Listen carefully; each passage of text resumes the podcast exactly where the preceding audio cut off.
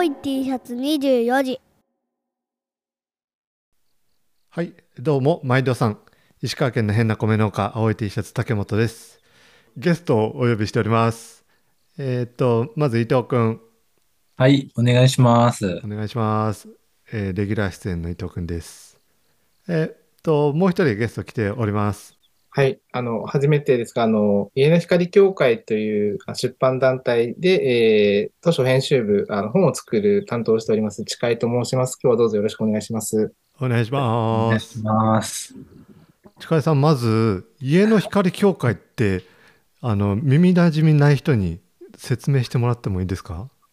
はい。あの、家の光協会はですね、あの、よく、えー、問い合わせで来るんですけれども、電話したりして、こう、家の光協会っていうのは、あの、やっぱり宗教と関係があるんじゃないかみたいなことをよく言われて、タイムリーすぎて大丈夫ですか？それ。はい、あの、先輩方が常に宗教って聞かれたら、農協と答えなさいというふうに指導されて いわゆる JA グループの中で、あの、特に協同組合とか農業のことを中心に、えー出版活動をしている、えー団体です。ただ、あの、食と農のことを、えー主に出版していますので、あの、料理のレシピの本とかですね、それ以外にも、うんあの健康の本とか、えー幅広く、えー年間は、あの、中堅出版社ぐらい出しているというようなイメージの会社です。で、うん。あの家の光っていうのは、あの、JA に馴染みがある方ならご存知だと思うんですけれども、家の光という家庭雑誌があってですね、まあ、それをあの出版することから始まった団体でして、うん。えー戦後 JA ができる前から、えー家の光っていう雑誌があって、こう、全国各地でこう、協同組合とはこういうことだよっていうのを伝えていた雑誌でですね、うんある意味、JA グループより長い歴史があるので、なかなか名前もその当時のものから変わらずずっと来ているので、まあちょっと誤解されることが時々あるというです。へえそんな鉄板ギャグがあったとは。そうそうそう初めて聞きました、僕もそれ。ね、特に最近は、あの、また、なんとか協会が大変注目を集めているので、そういう時代が来ております。えっと、僕とか伊藤君で言ったら農協青年部向け雑誌の地上もその家の光協会の出版物ですね。うんで、えっと、なぜ近江さんがゲストでいるかっていうところなんですけどもおこの度、えー伊藤君とお僕竹本で、えー共著の本が出ます。でえっと、この2人なのでテーマ感はなんとなくリスナーの方は分かると思うんですけれどもえっと、SNS でこう出すぞ出すぞみたいなことは言ってたんですけど実はあの本のタイトルっていうのはまだ実は出してないんですよね。っていうところなので、この配信で、えーバーンと出せればと思っております。じゃあこの本のタイトルは近井さんに言ってもらおうかな。あ、あ、あわかりました。あの、じゃあ私から発表させていただきます。あの、えータイトルは、今日から始める農家の事業承継、2万人の後継ぎと考えた成功メソッドです。いやタイトル決めるのも結構ねおみんなでいろいろ案の出してで家の光の中でもいろいろ会議を重ねていただいてっていうような感じで。そうですね。あの、地上、雑誌地上での連載タタイトルが、あの、事業承継24時ということで、うんまあ、それを元にして近い名前にしようという、あの、案もかなり根強くあったんですけれども、うんあの、まあ、事業承継という言葉が、うん。あの、いろいろな本がすでに存在して、ただその本は、大体あの、中小企業とか、うんうん。あの、あまりの農業に特化したものがないので、やはり農農農農業に関する事業承継っていうことを一番大きくすることが、あの、なんだかんだ言って大切なんじゃないかというところが、まず大きくあって、うん。もう、それがあるともう、だんだんこう言葉が限られてきて、結果として農家の事業承継しかないであろうということにまとまったということですうね。んこうサブタイトルもあったんでなんか名が新しく感じたかもしれないんですけどメインとしては農家の事業承継はい。うんでえっとサブサブとしてえっと今日から始まるっていう今日から始めるっていうところが前についてはい。2万人の後継ぎと考えた成功メソッドが後についてくると、という感じですね。そうですね。これはあの前の今日から始めるっていうのは、あの、事業承継24時っていうのが、うん。ずっと24時ってついてますし、うん。あとはまあ、あの、伊藤さんとか、あの、竹本さんのこう、えー話でよく出てくるのが、あの、うんいい話聞いたなって講演とかで聞いても、まあ、うん。なかなか始めるまで至らないみたいなことが、うんうんおで、その思い立った時が本当に始め時だよみたいな話が繰り返し、あの、中で出てくるんで、うん。まあ、それをまず最初に前に持ってこようということと、うん。後ろの2万人のというのは、えーこれまで、えーお二人がこう講演活動とか、まあ、それ以外でもこう事業承継についてあ話してきたり、まあ、一緒に考えてきた人を人数に換算するとどれくらいかみたいなことを、えー話ししたときに、まあ、2万人という単語が出てきてですね、うん。まあ、普通に考えて2万人の人とそういうことをこうずっとやってきた人っていうのは一人もいないであろうということで、うん。あの本本に出すにしても希少価値があるということで2万人のということを。で、成功メソッドとかは、ここら辺はこう、他のタイトルとかが出てくるときに、うん。その、何人かの編集部、あと販売部ですね、いわゆる営業の人たちが、うん。こう、今、こう、売れている、えー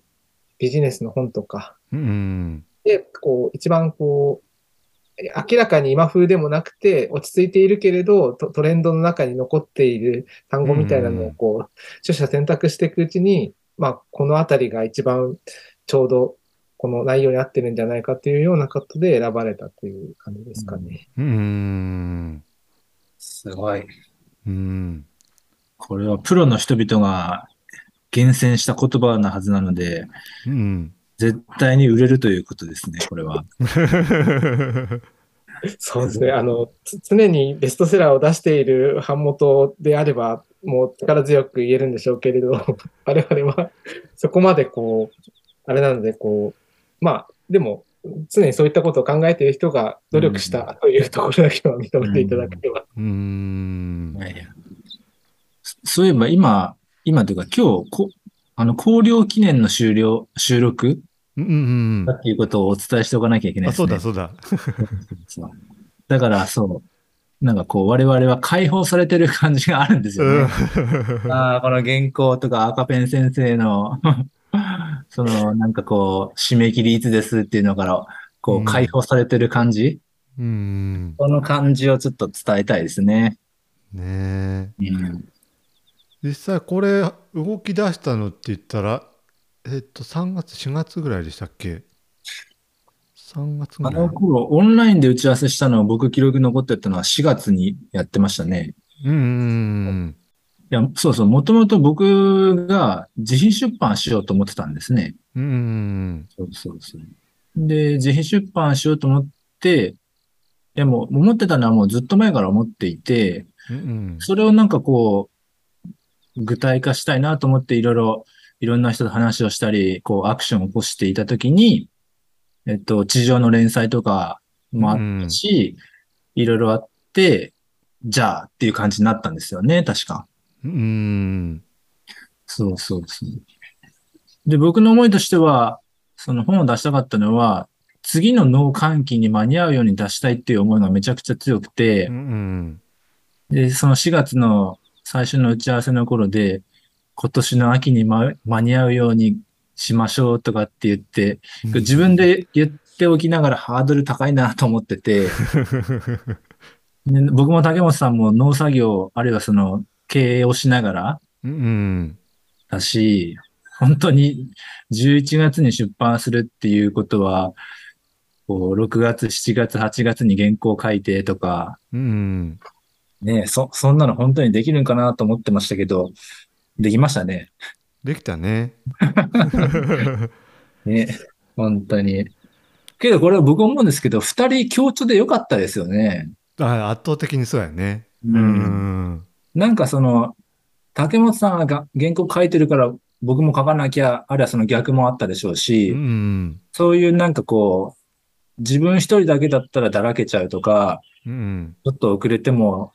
ちょっと仕方ないかなとかっていう気持ちになりかけそうでしたけど、うん。まあ、そ、それがなんかこう、一緒にやることによって、こう、ね、だいぶ励まされたというか、後押し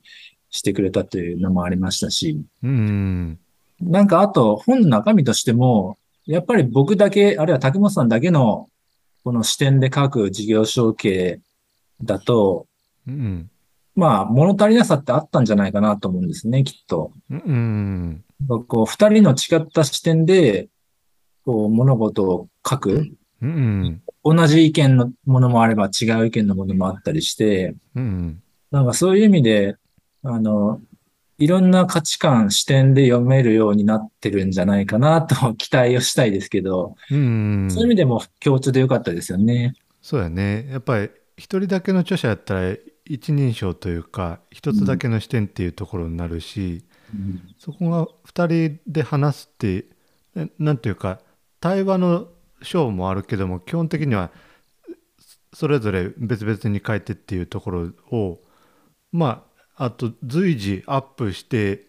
でそれを見ながら僕も伊藤君のやつをちょろちょろっと読みながらあここういうことも書き足そうみたいなうん。そういうようなやり取りがあったんで、うん。こうちょっと客観性というかそういうのがもう少し担保できたっていうところはあるかなと。なんかこれ一人で書いてたら、こう自分が書いてることが、なんか、まあ正しい正しくないはそもそもないと思うんですけど、なんか不安になってきますよね。これはね赤ペン先生2巡目3巡目の時もそうやってんけど途中からなんかあのゲシュタルト崩壊みたいな感じでこれってなんか何回も読んどるからさらっと読めるけど果たして伝わるんだっけみたいなそういうなんか不安みたいなのは感じたところではあったけどね。うん。実はそれも私も感じててですね、あまりに読みすぎてて、すごい気楽に読めていい本だなと思っていた時期が、あの、ちょうど1ヶ月半ぐらい前にあってですね、はい。まあ一応こここまで形になったっていうのを、まあその編集長なり、こうん。う、その上の本部長なりに見てもらわなきゃいけなくなってですね、それでこうんう、その度にいろいろ聞かれて、これはどういう意味とか、こうした方がいいんじゃないのって言われるたびに、あ、やっぱこう、ちょっとどっぷり疲れすぎてて、逆性を バレながらやっちゃっていたんだな、みたいな感じで、うん。それを踏まえて最後の方にまたこう、いろいろ直したりしたという経緯もあったんで、うん。が外部の視線っていう意味では、二人もそうですし、あの、担当、担当者もそ、そ、それに陥っちゃったんで、いろいろな人が、あの、見た方が良かったなっていうのもありますし、あとこれで、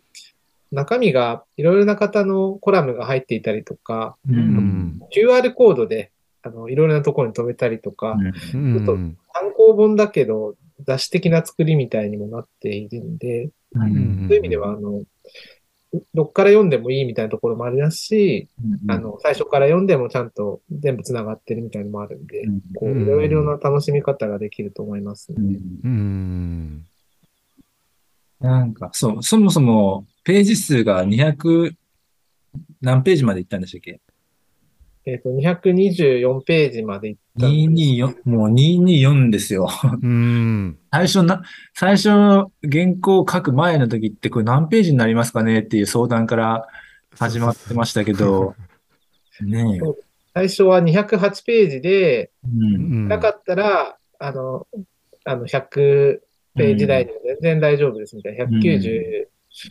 あの、196とか、そのさらに前の170何ページとかでもいけますみたいな話をした記憶があるんですけれども、結果としては、あの、最最大208までいけますみたいなことが言ってたのが、それを超えて、もう16ページになってたんです。けどなんか今終わったから言いますけど、それでもまだもうちょっとページ増やせたかなという気はしますよね、なんか。なんか結局今日考慮しちゃって手を離れてもうどうにもなりませんけど、うん。ただその度、まあ赤ペン先生とかが原稿出すたびに、出した後とか、赤ペン先生終わった後に、あ、これもとかうんっていうのはやっぱ出てきちゃいますよね。どうしても欲張ってしまうというか、うんね。まあそういう意味ではなんとか224ページ目に、あ4ページに収まったっていう感じの方が近いですかね。感覚的にはそうやね。うん。やっぱり伊い藤君も僕もライフワークの一つとなっとるっていうところがあるんでこう日々なんか感じたことだったりインプットとかがあったりするんで、えどどうしてもまた1年後になったら読み返したらやっぱもうちょっとこことここは結構大事なとこやけど抜け取るなみたいな、うんそういう感覚にはなるんじゃないかなと、うん今は全然なってないけどうんいやいや。とにかくなんか、ほっとしましたね。うん。作業的にはまだ、これで、い印刷屋さんにデータが飛んでいくんですよね、きっと。そうですね。あのー今、あのーいわゆる、こう、デザイナーの方がちょっと手直ししたりとか、DTP の方が手直しするっていう赤字を、あの、あえー今日の5時ぐらいに送ったんで、明日それが最後入ってきたのが届いて、一応自分がやれた赤が反映されているのかっていうのを午前中チェックして、午後に印刷所に入れたらもう、えーいわゆる、下版が、下版っていうのはこう版を作ってやっちゃうのが26日って書いてるんで、もうんうんう26日以降は取り返しがつかない感じに。いやいやいや。いやけど取り返しがつかないことになっちゃうんですよね。なんか、すごい責任が。20そうですね。もし26日以降にすごいのが発見されたら、あの、どうにか皆さんに買ってもらって、第2版、増刷が決まればその時に直せます。いやー、本当に増刷、増刷目指したいですね。目目指したたい。いね。うん。早く早く目指したい。いやー。まあテーマ的になんかあまねく人々にという感じではないっていうところではあるけどうん。けどなんかえっといわゆる農家の息子だけが買ってほしいっていうもんじゃなくって、うん。えーっとそういうそういう意味で言ったらもっと広い領域の人たちに手に取ってもらえたらなっていう思いがうんあって、えー、と実際に、えー、と現経営者の方に対してのメッセージとかそういうものも込めてあるし、あるいはこう支援者として、えー普及員の方だったり JA の営農指導員さんだったり行政の人が読んでもうんなるほどなというようなそういう内容は盛り込めたなっていう思いはあるよね。うんうんうん。なんか、これ強調のやっぱりいいところで、その、竹本さんのつながりとうん僕のつながり、一緒の人もいれば、また違う人もいるじゃないですか。結構あるよね。うんううん。んそういう意味でなんか、こう、やっぱりさっきと同じですけど、一人で書くよりも、このうん。いろんな方面にこう、広がっていくんじゃないかなっていう期待があって、うんうんそれもなんか強調のメリットだったなというふうに思いますね。うんうんなんか、こういう強調ってなんかもっと広がってったら本を出すっていうのハードル下がるんじゃないですかね。思うね。うん。正直そう思いますね。うんその販売面から言っても、一人の作者とか著者は、その人の周りの方々にファンがいますけど、うん。それが二人だと単純に2倍になると考えると、う。うん。ん売り上げ的にも、あの、喧嘩しないんだったら協調の方がありがたいというか。ね、なんか、けど本当にこの、僕らがこう前に出しゃばっていくのは、まあ、この本が最後ぐらいの話にしといて、うん。やっぱりこの、僕らを踏み台にし、踏み台にしてもらって全然いいので、うんなんかもっともっといろんな人の事業承継の話を聞きたいなと僕も思うので、うん。ね、まあ本を出せとは言わないけども、まあそうやって事業承継のことを喋れる人とか、うん。そんな人がもっともっと増えてきて、で、結果的にその人たちが本を出すってなったら、とってもいいなっていう流れが描けているんですけどね。うん。でニーズ感もそれはあるあると思っとって、えっとまあ伊藤君の表現で言ったらあの事例事例病というか先進事例あはいはい病とい。うあのうん。他の事例どうなのっていうのをみんな知りたがりすぎっていうとこはあるかもしれんけど、お事例はまだまだ足らんくってみんな、ながああーうちとなんか似てるなみたいなそういう事例がもうちょっと増えるべきだなっていうのは、うん。この業この農家の事業承継っていうのはねあるなと思うよね。それはあれじゃないですか、ネタバレするかもしれませんけど、手本と見本の違いみたいな、そのくだりじゃないですか。ああそうやね。うん。ん、そうそうそう。これネ、ネタバレしないように喋るのが面白いですね。う ん本読んだ人はここであにやりとしてもらえるね。ね、しあの農業界の二大疾病は、事例病ともう一つあるんですけどね、僕は。それし書籍の中で書いていますので、うん。それも見てほしいですね。うん、まあ、JA グループの方はすすぐわかるかもしれないですけどね。よく聞く話なんで。うんいやいや、とにかくその、増刷、増刷どころか、その前にその、今、えっと、今日、この公開、この収録の公開してる時点では、うん。もう楽天とか Amazon で予約受付中になっているので、うん。もう予約の段階からもうじゃんじゃん注文してほしいですね。そうやね。欲しいし、僕あの、えっと、近井さんの言葉を借りると、なんか、い一部の伝説の人しかできないという、発売、発売前重版？うん。うん。はい合ってます？合ってます、合ってます。はい合って。ます発売前重版。全く見たこともないし、聞いたこともないんですけど、この中にはあると聞いております。なんか、あの、すごい有名人とかしかでできないという。そうですね。よくある、あの、村上春樹さんとか、そう、そういうレベルになると、あの、まあ、例えば、一回最初にするのに、例えば10万部するような作家の人が、うもう、ん。本屋さんの予約で、どう考えても、6万部ぐらい予約来てるってなったら、売りに出したら6万部以上の人が買うに違いがないから、これはさすがに発売前に増刷しなきゃいけないっていうことなんですけど、うん。正直それはこう、出版社側の見込み違いという、なるほど。それに対してこう、っていうのはこう、普通に、例えば10万部するより、あ、さ最初に20万部売れるって方は20万部一気に吸った方が絶対得で、10万部を2回に分けたらそれだけコストがかさむんで、うん。最初から20万部って分かってるんだったらそうしろよって話なんですけれども、うんそういうことが起こった時には大人気で、こう、えー発売即重版とか発売前重版っていうのを出して、宣伝効果を高めて、こうちょっとでも損した分を取り返したいっていう気持ちがあるんじゃないかと。なるほど。はい。なるほどね。この本の売れない時代に、本のその最初にする部数決めるのって難しいですよね。うん。特にあの、お父さんとかあの、竹本さんのはむ難しいと思いますね。あの、うん初めての本は全然わからないんで、あうんつまり、こ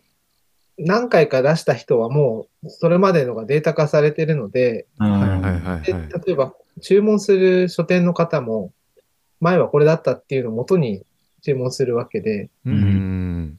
そしたらもう完全にこう、こちらもデータがあるから、それなりにこう、角度の高い数字を出せるわけなんですけれども、ううん初めての方というのは、全くわからないので、ううんん。まあ、ギリギリの少なめなものからスタートするというのが、うん当然あるということですね。うんいやいやいやそうですよ。ね。となると、リスナーの方の予約注文に期待をしたい。大期待よね。これ一応全国に流通するんですよね。そうですね。うん。国にいますけど、何本ぐらいだったかななんかこう、その部数の半分よりも少ないぐらいの量で全国に置かれてて、で、うんネット用のはまたあるんで、うん。全国じゃないところにも行ってるんで、ううんん。すべての県に絶対あると言い切れないみたいな。なるほど。うん。じゃあ、それは、やっぱ売り上げがどんどん上がってくれば広がっていくってことですかね。そうですね。うんあとは、あの、本屋さんにそのの農業書を置くあ、ような。大型書店がある県となない県だとまた変わってくるみたいなのもあるみたいですね。うん。なるほど。そう、テーマ的にはまあ、えっと、ザ、ななんか、ザ・ターゲットっていう感じの、もう後継ぎますよっていうような農家の後継者だけじゃなくって、えー実家が農業やってて、えー自分は今都会に出とってどうしようかみたいな。そういう人らにも手には取ってほしいなと思って。そういう人らやっぱりね課題感としてそういう人たちのなんかよりどころがないっていうところはうん思いとしてはあって、えーこの本がそのよりどころになるかって言ったらそれはまた別かもしれんけどもおその一助にはなるかなっていうところはあるしね。うん。なんか実際にこの実家が農家とか、なんか最近僕の周りで多いのはおじいちゃんおばあちゃんが農業やっててみたいな人多いんですけど、うんだけど自分は全然やってないよっていう孫うんは、なんかそういう人々のなんか悩みって、なんか表面的な悩みじゃなくてもっともっと深層心理に近いところの悩みって絶対あるんだろうと思ってて、うんなんかそこをツンツンしたいですよね。そうやね。うん。なんかその中で覚悟を決めてやるよっていう人とか、うんあるいは一方でもう残念ながらやめますというか諦めますっていう人も、まあ出てきていいと思うんですよね、僕うは。ん。でその結果として農家が減るのか、まあ減るんでしょうけども、まあ、誰が残るかっていう話なのかなっていう気はしますね。うん。これも本の中にちょっと書いちゃったんでネタバレしそうなんで、この辺にしときますけど、うん、そういうふうな問いかけをしたいですよね。そうやね。うん。あ、そうだ、あの、本屋さんと Amazon 楽天でしか買えないように言ってしまったんですけれども、あの、JA グループの、えー出版団体なんで、あのうん。うん各 JA にも、あの、こういう本が出るよっていううん告知が行きますし、あうの、ん。保証予約組合っていう、その JA でこう、家の光から出る本は全部届いて、うん。気に入ったら注文できるみたいなシステムもありますので、うん。はいはいはいはい。で JA 内流通みたいなのも、うんあるあの出版社というか出版団体なんですよ。うん。まあまあ、JA の職員とかその周りにいる人って結構実家が農家みたいな方も多いうん。多いでしょうね。うん普段はその料理の本とかが回ってくる家の光のなんか本でこういうのが来たんだみたいなので、こう引っかかって買うみたいなパターンもあるかもしれないですね。ううんん出出版日が11月18日ってことで、そうですね。はい。で、えっと、この出版に際して出版記念パーティーをやろうと思うので、それのお話ししましょうか。うんえーっと、11月18日、金曜日です。金曜日その日の夕方5時、夕方5時から。スタート。うん。場所は東京都千代田区大手町、うんアグベンチャーラボです。うん。なので、まあ、首都圏、まあ、首都圏、まあ、特に東京にお住まい、あるいは勤務されている方が中心になるとは思いますが、うん。そこで、えっと、僕と竹本さんで、この本の紹介とか、あるいはその思いを述べさせていただいて、うん。スペシャルゲストは農研機構の梅本先生と、うん。日本農業法人協会の高山会長、うん。この二人に来ていただいて、えっと梅本先生は、えっと、事業承継の研究者の第一人者、うん。竹本さんのお宅のお支援もされたと。ね小。山さんは経営者のお代表ということで、うん。えー先日の久保田のイベントも一緒にえー登壇させていただきましたし、うん。えっと、まあそういう関係性で、まあその皆さんで、えーこの事業承継というテーマを、まあパネルディスカッションみたいな形にするのか、まあその辺の詳しいことはまだ決めてませんけど、うんまあみんなでえーお話ができたらいいかなというふうに思っています。うんはい。18日はそんな感じですかね。そうやね。はい。に人数的には、あのーまあ、うんコロナが一番厳しかった頃は50人だったのが、今はうん100人、150、150人になると立ち見になっちゃうから、まあ、た最大ギリギリ100人いけるかぐらいの大きさの会場になります。うはいはい。ん。あ100人も来ていただいたら、御の字どころか、そうそうですね。嬉しいねちょっと100人だときつきつかもしれないんですけど、正いや直こう50ぐらいが一番普通な感じだと思います。そうですね。なのでまあ、はい。まあ人数をたくさん来てほしいという思いはやっぱりあるけども、人数よりもさっきの本の話と一緒で、こう、真に事業承継をか考えたいとか悩んでるとか支援したいという方が来ていただければうん。かなというふうに思いますね。うん。あとはリスナーのオフ会したいなという感じやね。ああ、そうですね。うん東京近辺にお住まいの方、ぜひはいはい寄っていただはい。ければと。で、その翌週が地上のウェビナうん。ー。はい11月の24日、はいね24日ですね。うん。で、えっと、24日は2部構成にしてて、えっと、一部は通常の地上の連載記事について、うん僕と竹本さんが喋らせていただいて、皆さんと議論をするみたいなのが第一部で、第二部がこの出版記念っていうことにしていますんで、えっと、なので、お申し込みは地上の、おあれ、Facebook ページとかから行くんですかね。そうですね。まあ、あとは、地上の紙面からご参加、お申し込みいただいて、っていう感じですし、それはまあオンラインなので、日本全国どこにでも、日本どころか世界全国、世界全国おかしいですね。世界から、どこでもご参加いただければいいですね。うん。うんはい、とりあえず決まってるのはその二つですけど、逆になんかこう僕とか竹松さんを出しにして、うんうん。なんか、こんなイベントやるから来てっていう、そういうオファーが増えたらいいですね、この農閑期に。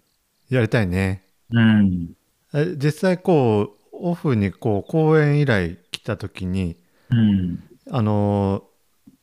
事業承継でっていうのだったりこうき若手経営者としてみたいなので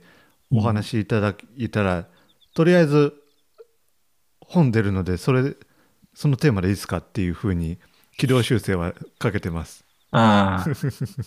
なるほど、なるほど。あの、本に合わせて、その、我々のこう、JA とかでそういったイベントをやりたいっていうのも、あの、各、えー都道府県含めて、こう、提案は、あの、え普及担当の者がしてるんで、まあそうそういうのは、うんあの告知、あの、本だけじゃなくてセミナー含めてどうですかっていうのはやってますね。うんいやー、楽しみ、楽しみやね。楽しみね。これでもう夢の印税生活が、いや、そそんなことはこれっぽっちも思ってないんですけど、なんか、いや伊藤君の性格上印税分本買って重版にどうにかとたどり着かそうとまあ 自分で買っちゃうみたいな。いやいやいや。いえーやけど、なんか、そう、本を出す経験ってやっぱりなかなか誰でもできる経験ではないと思うので、うんうんこの経験って非常に、なんというか僕の人生においてはやっぱり大きな経験だった。大げさな話じゃなくて本当に大きな経験だったなと思いますし、うんなんか、すごい感慨深いものがやっぱりありますよ。そうや本ね。当に。うん。いや、だってなんかまだ収録あと1時間ぐらいかかりそうなんですけど、だって本にも書いてますけど、これ、2016年ぐらいに事業承継って言い始めた頃って、うんもう誰もそんな言葉知らなかったし、うんうん それを言い始めたあー僕らを、なんか頭おかしいんじゃないのみたいな風に見てる人っていっぱいいましたし、うん。なんか余計な仕事増やすなよとか、そんな空気感、空気感だけならまだいいですけど、まあ、直接的に言ってくる人もいましたし、うん。その時の風景から見れば、えー今、こう、本を出してるなんて、えー信じられない感じがしますね。うん。そういやーなんか本当にか、いや、感慨深いの一言に尽きる。いや、それ以上喋ったらまた長くなっちゃうんで、その尽きる、尽きますよ、本当に。そうやね、その辺はまたあの出版のイベントの時にそうですね。うん。こっとり話すことにして、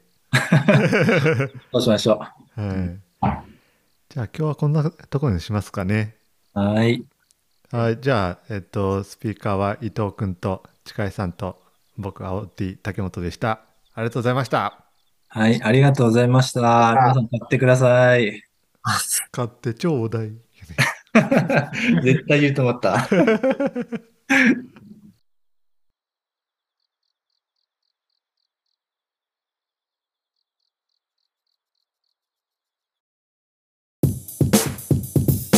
青い T シャツ24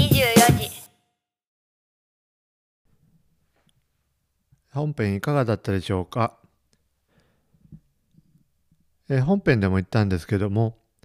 11月18日本出します。ぜひ Amazon 楽天もしくは竹本農場のウェブサイトでお買い求めください。竹本農場のウェブサイトから買ってもらうと僕にお小遣いがちょっぴり入るっていう仕掛けになっているのでえー、Amazon 楽天のポイ活してるみたいな人じゃなければ、ぜひうちから買っていただけるとちょっぴり嬉しいです。また、お近くの書店でもお取り寄せできるので、えーぜひお近くの書店行って、農家の事業承継取り寄せてくれって言ってくれるとありがたいです。えーオフラインで話している時に、全国の書店の流流通網って素晴らしいもの素晴らしい仕組みがあって、えー運賃送料かからずに本手に取れるっていうところであったりあるいは僕だったり僕たちだったりこの本の存在を知ってる皆さんだけじゃなく知らないけれども本来行き当たるべき人がこう書店をぶらついてる時にパッと目につく。そういうチャンスをぜひ作りたいなと思うので、ぜひご協力いただけると嬉しいです。やっぱりね、えー Amazon とか楽天とかネットで買おうと思ったら、こう、サジェスションは来るわけですよね。あなた、これを買った人はこんなのにも興味持ってますみたいな。そういうのって、えーと、計算されたものはあるんですけれども、なんちゅうか事業承継って割と潜在的に抱えてる案件っていうものが多くってこう事業承継事業承継っていうふうにアンテナを張って本探してる人には行き当たりやすいんやけどもこう頭の片隅で思ってる人が事業承継について学ぼうって思えてない人が書店でこうパッと見てあこれはっていうところ。それはなんかネット書店では実現できないところなのでえーみんなでこれを運動論にしていきましょう。ぜひお近くの書店でお取り寄せいただけると嬉しいです。また、えー11月18日の出版イベントに関しては、えー番組概要欄に、えーリンク貼ってありますので、えーぜひ踏んでいただければと思います。えー番組のツイッターあるいは青 T あるいは伊藤君のツイッターなんかで、えーバンバンこのイベントあるよっていうような告知をしていくと思うので、えーそれ踏めば PTX のイベントページにたどり着くと思うので、ぜひ東京都内にお住まいの方ご参加いただければと思います。えー東京にアクセスするの無事よみたいな全国のリスナーさんだったり本手に取っていただける人ともなんかインタラクティブな交流会できたらなとオンラインでできたらなっていうのはぼんやり思ってるのでそれまた決まったらご報告しますね。えー所属の 4H クラブとか法人協会とかで、えー講演誰呼ぶみたいな話あった時はぜひ、えー僕だったり、えー僕と伊藤君バーターみたいなそういうものをリストに加えていただけると嬉しいです。えー、本買うので話せみたいなこと言ってくれれば喜んでいきたいと思っております。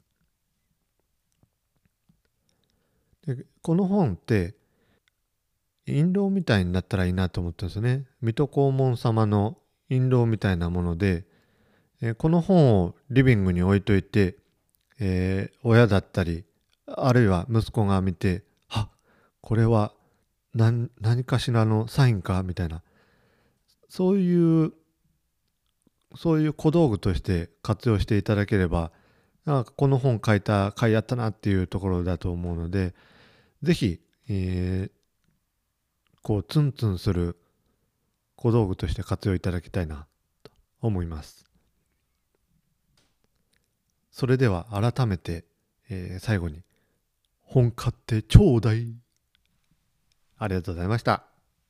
ほんならまた。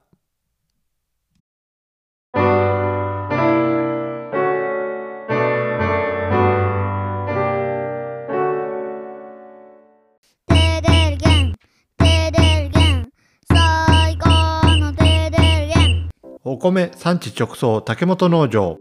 手軽に本格リゾットが作れるリゾットセット。リゾットマンマ好評発売中。